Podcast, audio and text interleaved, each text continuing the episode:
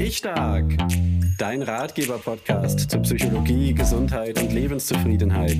Ich bin Christian Koch, los geht's.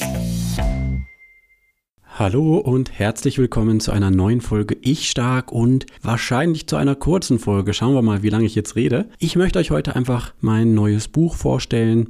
Ich stelle mir vor, das interessiert den einen oder anderen. Und deshalb möchte ich euch ein bisschen was dazu erzählen. Ursprünglich hatte ich eine Zeit lang die Idee, ein Buch zu schreiben darüber, wie man konkret Nägelkauen loswerden kann. Da habe ich nämlich mal geschaut und ich hatte den Eindruck, so wirklich gute Bücher, die das Thema vernünftig aufarbeiten, die gibt es eigentlich nicht. Es gibt eine ganze Reihe von Erwachsenen, die an den Nägeln kauen. Ich habe mal was von jedem siebten gelesen. Unabhängig davon, ob die Zahl stimmt, es sind halt viele und viele stört das auch. Das hat auch äh, manchmal noch mit Scham und so weiter zu tun.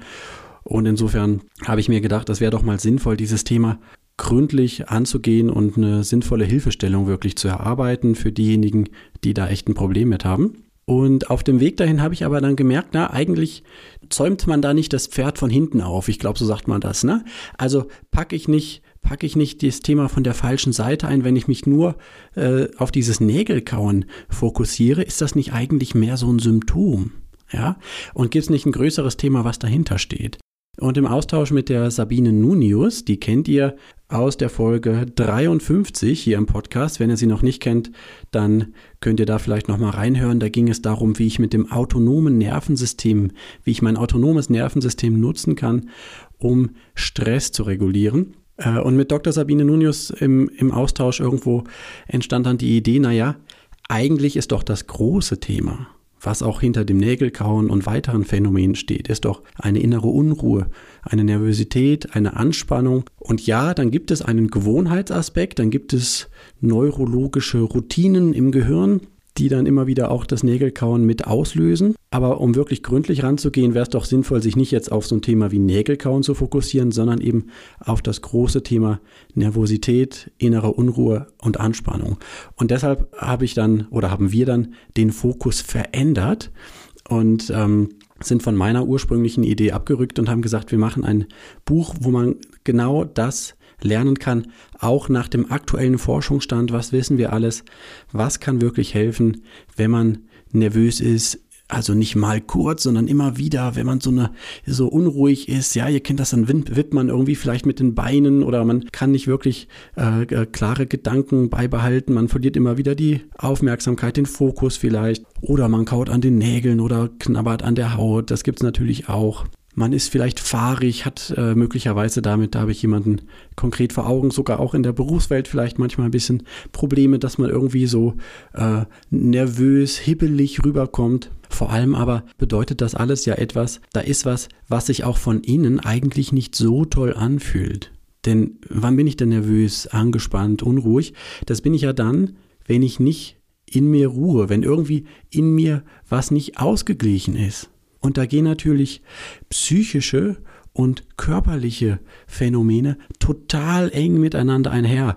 Ihr wisst, dass hier im Podcast bin ich eigentlich immer äh, äh, auf der Suche nach diesen ähm, Querverbindungen ist fast zu wenig gesagt, weil alles, was psychisch passiert, ist ja auch körperlich und umgekehrt. Das ist so eng miteinander verflochten. Und hier im Podcast, wenn ihr den länger hört, wisst ihr, da bin ich immer wieder gerne auf der Suche, noch besser zu verstehen, wie sehr und auf welche Weise konkret das Ganze auch miteinander zusammenhängt. Und deshalb haben wir dann eben gesagt, wir wollen da eine Hilfestellung geben für Menschen, die das verstehen wollen. Was, was macht das eigentlich aus, diese Nervosität? Was passiert da im Körper? Was passiert da psychisch? Woher kommt das? Warum bin ich so angespannt? Und wie kann sich das ändern?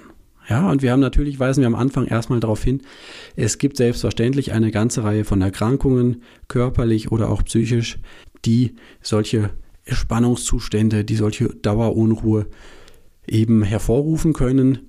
Und selbstverständlich äh, ist das nicht der äh, äh, Fokus unseres Buchs. Solche Dinge sollte man dann ärztlich oder psychotherapeutisch abklären lassen. Also sicherlich profitiert auch jemand, der eine psychische Erkrankung hat, vielleicht eine Angsterkrankung oder, oder eine agitierte Depression oder so, profitiert sicherlich auch von unserem Buch, klar.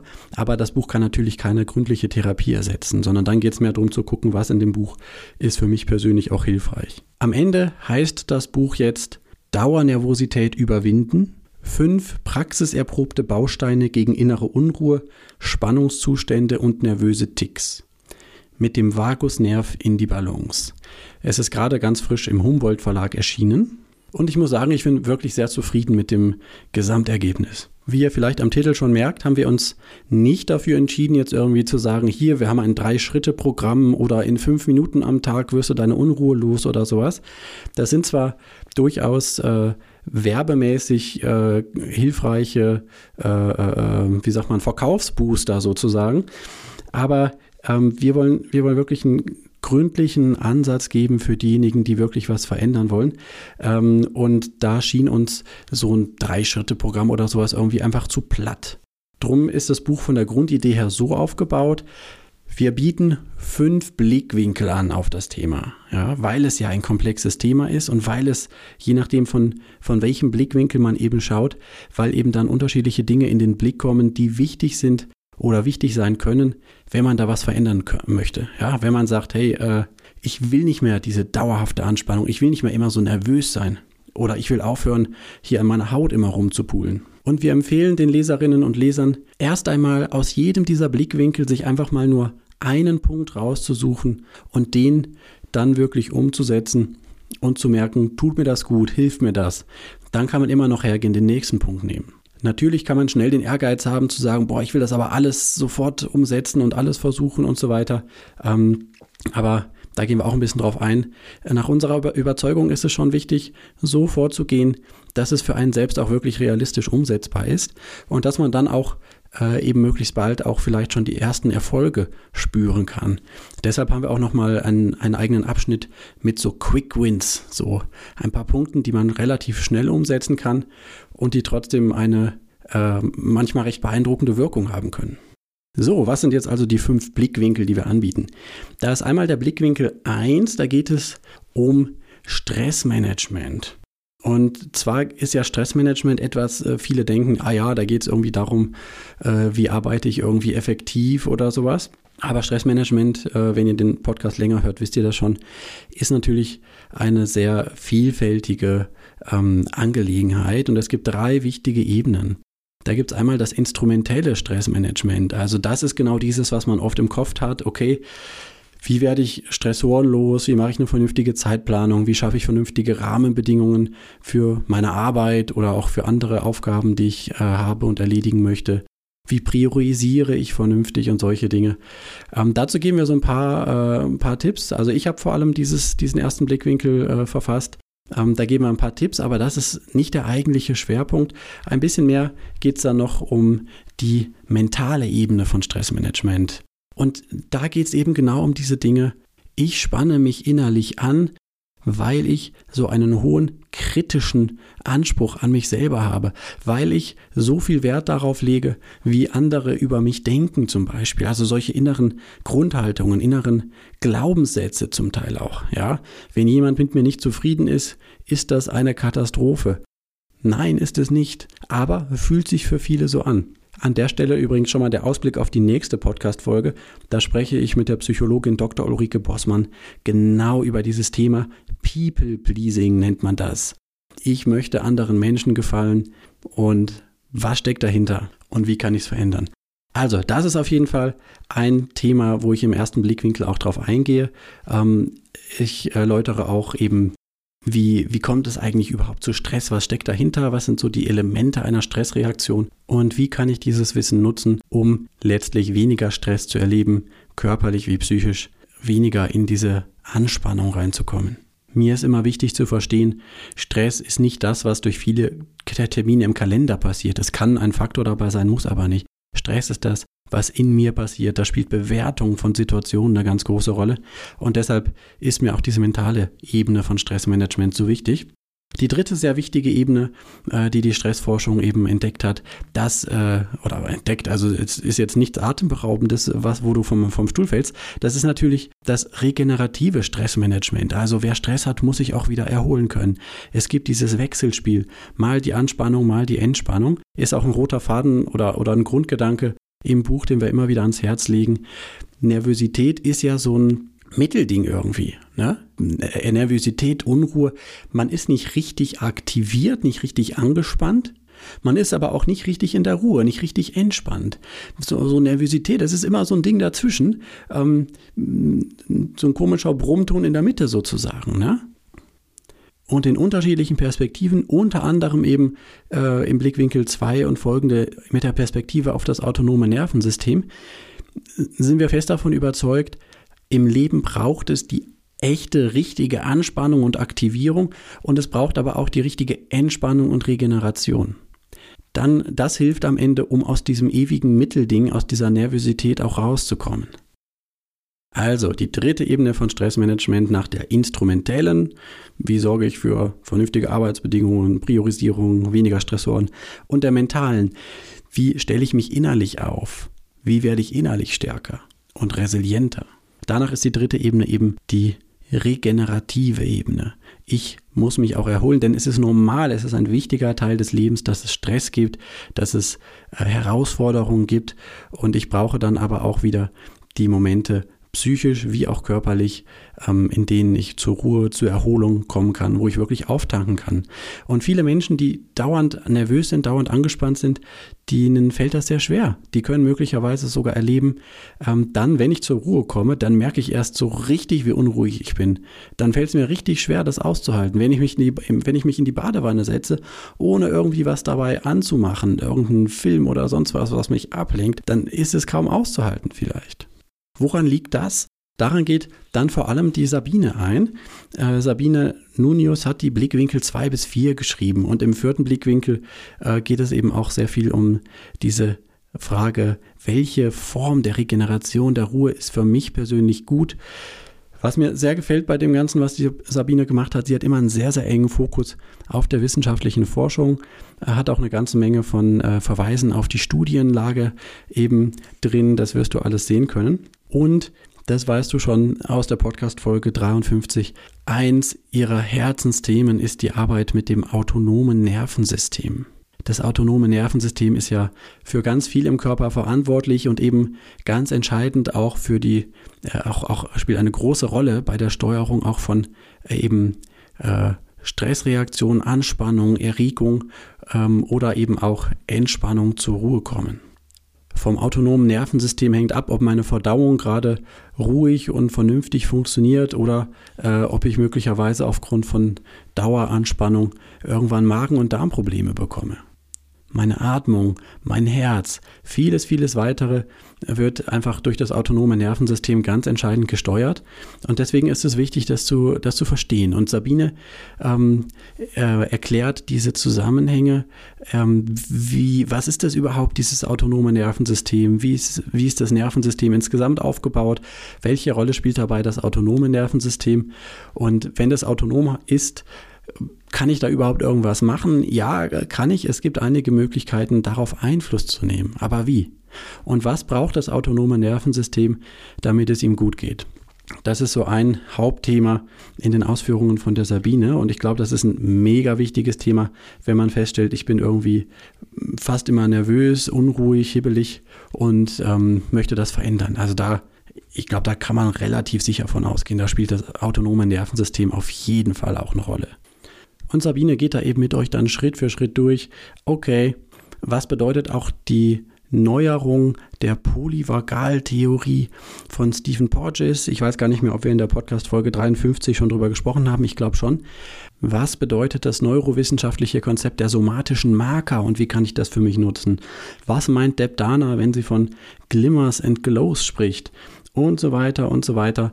Sabine dekliniert das im Grunde durch. Es geht um das äh, äh, autonome Nervensystem, einmal von, vom, vom grundsätzlichen Wissen her, dann im dritten Blickwinkel ähm, um das Thema der Bewegung, von Sport, wichtiges Thema, wenn man aus so einer Nervosität äh, wirklich rauskommen möchte. Ich brauche Bewegung, ich brauche das, um ähm, den Körper eben anders zu fordern, dem autonomen Nervensystem zu helfen, ähm, eben wieder diese Unterscheidungen hinzukriegen zwischen dem, was passiert bei Bewegung und Aktivierung und dem, was passiert bei Ruhe und Entspannung. Also wieder in die Balance zu kommen. Ja, Balance ist so ein Thema, was ähm, bei Sabine immer ganz wichtig ist. Und gerade diese innere Balance, die hilft mir ja eben gerade ähm, aus der Anspannung und Dauerunruhe raus. Ja, wenn ich nervös, nervös bin, unruhig, dann bin ich ja gerade nicht in Balance innerlich. Ja, dann bin ich irgendwie in diesem komischen Zwischenzustand zwischen aktiv und passiv. Den fünften Blickwinkel habe ich dann wieder geschrieben und da geht es eben darum,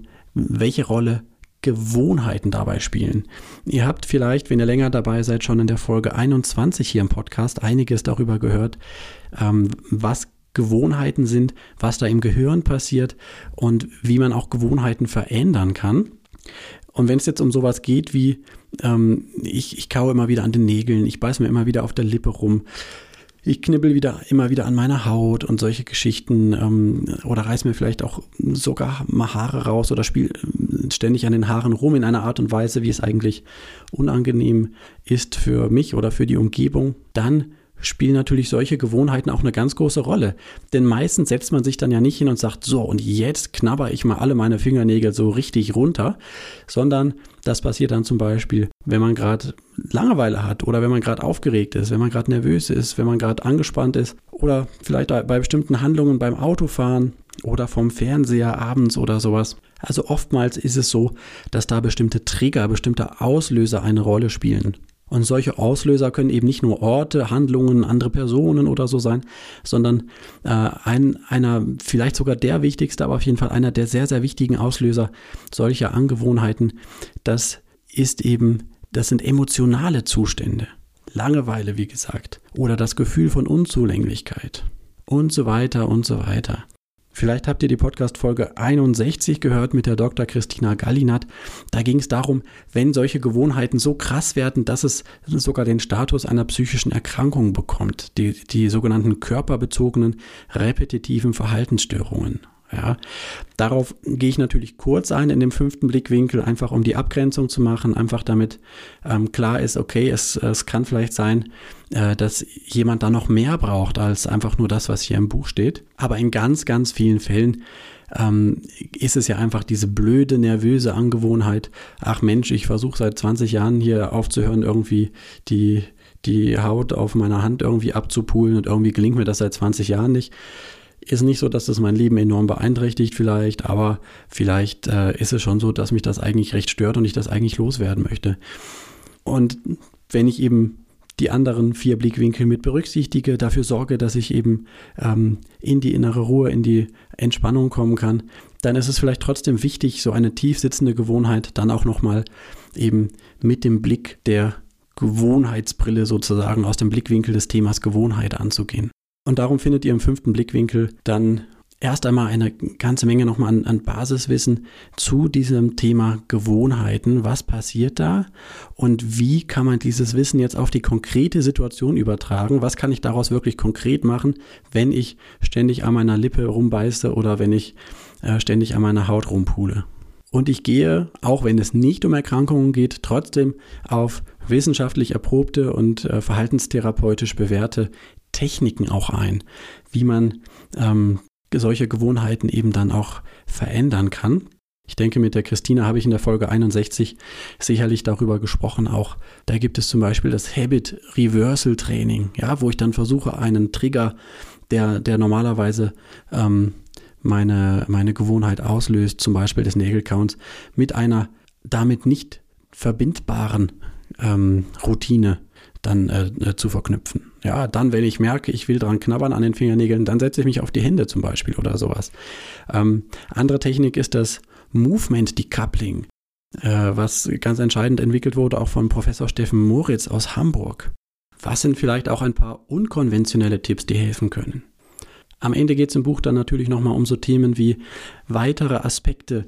Äh, man muss ja immer auswählen, was nimmt man jetzt wirklich rein ins Buch, was ist vielleicht auch nicht so zentral, dass man es eher draußen lässt. Und da wollen wir zumindest dann den, den Leserinnen und Lesern die Möglichkeit geben, nochmal zu sehen, okay, wo könnte ich noch hinschauen, wo kann ich vielleicht noch ein paar gute Impulse bekommen? Ja, was ist mit Ernährung, was ist mit Arzneimitteln vielleicht, mit Biofeedback und so weiter. Und dann gibt es nochmal einige Tipps auch zum Thema Motivation, denn das spielt ja eine ganz große Rolle. Es ist immer schön, erstmal zu wissen, was kann ich machen, um an meiner Situation was zu verändern. Aber wie schaffe ich es denn auch? Das ist ja ganz oft der eigentliche Knackpunkt. Ähm, und darum geht es am Ende auch nochmal dann um die Motivation und so ein paar Ideen dazu, was da vielleicht helfen kann, wirklich die Umsetzung auch zu schaffen. Ja, soweit mal ein grober Überblick. Ich werde natürlich unten drunter auch ähm, meine Seite verlinken, wo ich das Buch nochmal ein bisschen vorstelle. Da gibt es auch eine kostenfreie Leseprobe, wo ihr für euch dann sehen könnt, okay, taugt mir das, wie das geschrieben ist. Und vielleicht ist es ja für dich oder für jemanden in deiner Umgebung ein Thema. Also vielleicht kennst du ja jemanden, der irgendwie schon immer wieder auch an den Nägeln kaut und den das irgendwie nervt. Oder du kennst jemanden, der einfach immer so ein bisschen überspannt wirkt, bisschen überdreht, bisschen hebelig, fahrig, nervös. Und wenn ihr ein gutes Verhältnis habt, vielleicht kannst du ihn ja auf das Buch mal hinweisen, vielleicht ist das für ihn ja ein Gewinn oder eben für dich. Was äh, uns, glaube ich, beide sehr gefreut hat, das war auch schon bei der Erstellung die Rückmeldung, ähm, auch aus dem Lektorat und aus dem Verlag, wo Leute gesagt haben, okay, eigentlich äh, betrifft sie so das zentrale Thema des Buchs nicht so, trotzdem haben sie sehr viel für sich mitnehmen können. Denn diese allgemeinen Punkte, was Stressmanagement angeht, Bewegung, Ruhe und so weiter, was man da, oder auch das autonome Nervensystem, das betrifft ja uns alle. Ja, also insofern, möglicherweise ist das Buch auch interessant für manche, ähm, die jetzt an sich gar nicht so mit innerer Unruhe so sehr unbedingt kämpfen. Okay, dann habe ich vielleicht die Gelegenheit, mal was zu sagen. Das werde ich auch immer wieder mal gefragt. Ähm, wenn, wenn Leute so einen Autor auch unterstützen möchten oder einen Blogger und Podcaster, okay, wo, wo soll ich denn dein Buch am besten kaufen? Wo hast du denn am meisten davon? Naja, und da gibt es eben so zwei, zwei verschiedene Linien sozusagen, auf denen ich davon dann doch profitiere. Das eine, klar, man kann das Buch in meinem Online-Shop kaufen, werde ich unten drunter auch verlinken. Da verdiene ich unmittelbar an dem Verkauf dieses Buchs am meisten. Ihr müsst wissen, das ist, äh, ich habe das von einigen Verlagen, von einigen Autoren mitbekommen, das ist eigentlich überall relativ ähnlich. Wenn man sagt, Pi mal Daumen kostet so ein Buch vielleicht 20 Euro, dann landet davon Pi mal Daumen 1 Euro beim Autor. Ja, vielleicht ein bisschen mehr oder so. Aber da sind einfach viele andere, die ja auch von dem Buch noch was äh, abhaben wollen oder auch müssen, um ihre Arbeit zu machen. Da sind natürlich die Buchhandlungen, das Lektorat, die Leute, die an der Grafik arbeiten und so weiter und so weiter. Also da steckt schon ein Riesenapparat. Und alle in der Kette, also keiner in der Kette verdient da so richtig krass viel mit in der Regel sondern alle äh, schauen, dass sie mit äh, sozusagen den Krümeln, die sie dann am Ende davon abbekommen vom Buchmarkt, äh, dass sie damit eben einigermaßen gut leben und über die Runden kommen können. Und persönlich bin ich schon recht froh, dass äh, ich jetzt äh, für meine finanzielle Existenz nicht von Buchverkäufen abhängig bin, äh, denn damit wirklich Geld zu verdienen ist echt nicht einfach. Da muss man schon dann so einen richtigen Bestseller schreiben. Stattdessen ist für mich wichtig, ähm, insbesondere was Christian Thiel mir mal gesagt hat in einem Gespräch, ein sehr erfolgreicher Autor aus Berlin. Er hat gesagt, jedes Buch ist für ihn die Gelegenheit, einfach ein Thema richtig gründlich auch für ihn selbst aufzuarbeiten. Trotzdem freue ich mich natürlich, äh, wenn ich dann zumindest ein äh, kleines Taschengeld mit äh, so einem Buch auch verdienen kann, denn es steckt schon eine ganze Menge an Arbeit auch drin. Und insofern ist das eine, wie gesagt, ähm, wovon ich profitiere, wenn ihr das Buch bei mir direkt kauft. Da ist dann eben nicht nur der eine Euro bei mir, sondern wenn man Portokosten, Paypal-Kosten und so weiter alle abzieht, dann bin ich vielleicht, sagen wir mal, bei 8 Euro oder sowas, äh, die ich dann pro Buchverkauf verdiene. Und das ist doch schon mal ein erheblicher Unterschied. Der andere Punkt ist aber, falls du bereit wärst, eine Rezension bei Amazon zu schreiben, dann wäre das für mich super hilfreich, wenn du das Buch dort kaufst, denn dann wird deine Rezension auch markiert. Du hast es vielleicht schon ein paar Mal gesehen äh, bei den Rezensionen bei Amazon. Da gibt es dann allerlei Bewertungen, aber als erstes, als erstes kommen immer die, wo dabei steht, verifizierter Kauf. Das ist das, wo jemand auf Amazon was gekauft hat und dann dort bewertet hat. Und es ist schon so, dass diese Bewertungen bei Amazon enorm viel ausmachen bei der Kaufentscheidung von anderen Leserinnen und Lesern, die sich überlegen, kaufe ich dieses Buch oder eher nicht. Deshalb ist das zweite und gerade jetzt in der Anfangsphase ist es, glaube ich, das, wo ich noch mehr mich drüber freuen würde, wenn du das Buch tatsächlich bei diesem unbeliebten Konzern Amazon kaufst, wo halt einfach doch die meisten Leute auch oder sehr viele Leute auf jeden Fall kaufen und Kaufentscheidungen treffen und wenn du dann danach eine Rezension dort verfasst. Aber du darfst dir natürlich gerne überlegen, wie realistisch das ist, dass du das tun wirst. Äh, ich habe nämlich schon eine ganze Reihe von Leuten gehabt, die äh, eben mich gefragt haben, hey, äh, dein erstes Buch, Schluss mit Zähneknirschen, äh, äh, soll ich das bei dir kaufen oder wie mache ich das am besten? Und äh, die dann eben im Gespräch dann gesagt haben, ah okay, dann kaufe ich das bei Amazon und dann schreibe ich dir da eine Bewertung. Und das ist aber leider nie passiert. Und es gibt da eben, könnt ihr bei, bei Schluss mit Zähneknirschen auf der Seite sehen bei Amazon, da gibt es so ähm, ein, zwei recht blöde und wie ich persönlich finde auch ein bisschen komische Bewertungen äh, von meinem Buch und das ähm, ist leider dann, weil es die einzigen verifizierten Käufe sind, äh, so das Erste, was den Leuten angezeigt wird. Ja, also in der einen Rezension, äh, da kritisiert äh, die gute Frau eigentlich ihren Zahnarzt, weil der ihr gesagt hat, ey, lies dieses Buch von Christian Koch. Und es ist zu spüren, eigentlich wollte sie es gar nicht lesen, schreibt sie dann auch. Eigentlich hätte sie lieber ein Buch gelesen, zum Beispiel von einem Kieferorthopäden oder Physiotherapeuten. In einer anderen Rezension, die leider auch ein verifizierter Kauf war, kritisiert dann jemand ähm, sozusagen, wenn, wenn ich für mich persönlich mehrere Lösungsansätze gleichzeitig ähm, ausprobiert habe. Ich habe ja das Buch Schluss mit Zähneknirschen auch ganz äh, stark auch aus betroffenen Perspektive beschrieben und mit meiner eigenen Suche nach, äh, nach Lösungen verknüpft. Ja? Und wenn ich da, da manchmal mehrere Dinge gleichzeitig ausprobiert habe und vielleicht vielleicht gar nicht hundertprozentig sagen kann, was davon jetzt am meisten geholfen hat, das mache ich ja transparent im Buch, weil mir Transparenz sehr wichtig ist, dann schreibt er, das wäre ja völlig unwissenschaftlich. Und da hat er ja auch recht, weil es ist ja auch nicht wissenschaftlich. Das war aber auch nie der Anspruch, dass das, was ich selber bei mir ausprobiere, Wissenschaft ist. Der wissenschaftliche Teil in dem Buch kommt durch Studien, durch Experteninterviews, durch Literaturrecherche und so weiter. Genau, naja gut, aber äh, das ist, glaube ich, das äh, Jammern eines Autors. Ähm, damit mache ich jetzt mal Schluss. Äh, äh, damit wollte ich aber einfach nur nochmal darlegen, warum das für mich sehr hilfreich sein kann, eben solche verifizierten Bewertungen äh, bei Amazon zu bekommen und warum das, wenn du mich wirklich unterstützen möchtest, äh, für mich auch sehr hilfreich ist, wenn du das Buch einfach dort kaufst und dort dann eine positive Bewertung schreibst. Denn du wirst auch beim Buchschluss mit Zähneknirschen sehen, wenn du darunter scrollst.